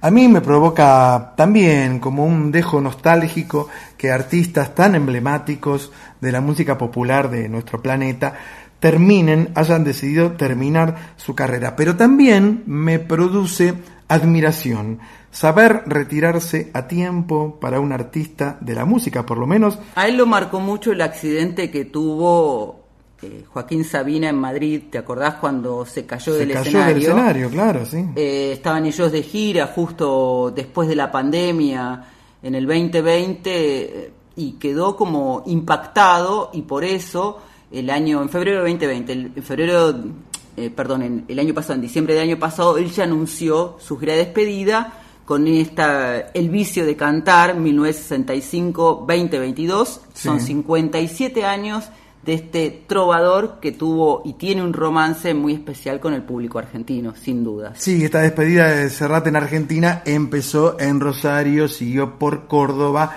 y finalmente termina en Buenos Aires. Pero igual yo creo, porque estos eh, monstruos de la canción no se van del todo nunca.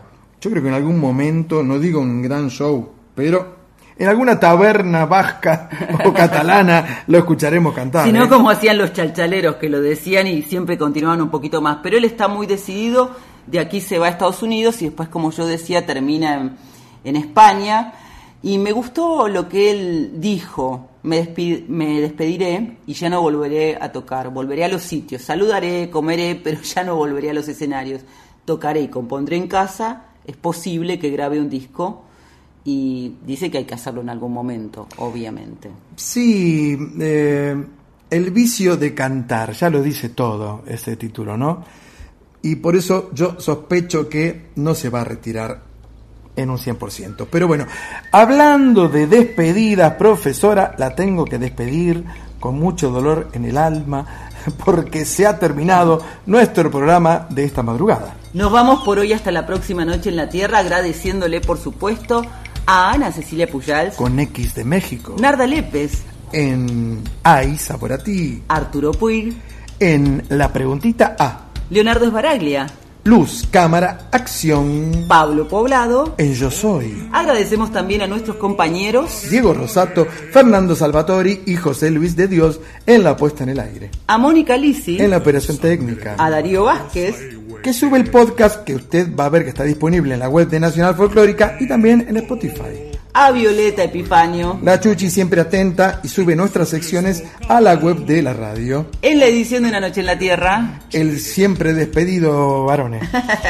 Muchas gracias por acompañarnos, seguimos toda la semana en nuestras redes sociales. En Instagram, arroba una noche en la tierra FM 98.7. Nos vamos cantando esta versión exclusiva de Kimei Neuquén por Tijuana No Responde con Flavio Casanova, que está disponible como nosotros en Spotify. Sí, claro que sí. Pero nadie se mueve porque ya viene Nacional Guitarras con la conducción de Ernesto Snager. Que tengas una bonita semana. Igualmente usted, profe, nos volvemos a encontrar en siete días. Aguas que van, quieren volver. Aguas que van, quieren volver. Río arriba del campo prendido, Neuquén, Quimei, Quimei, Neuquén, Neuquén.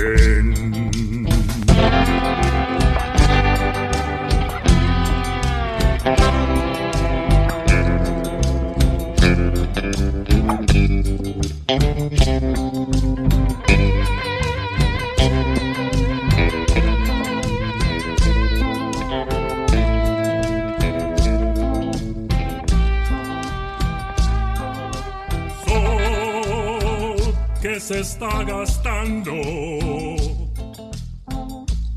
en piedras lajas y turbias corrientes.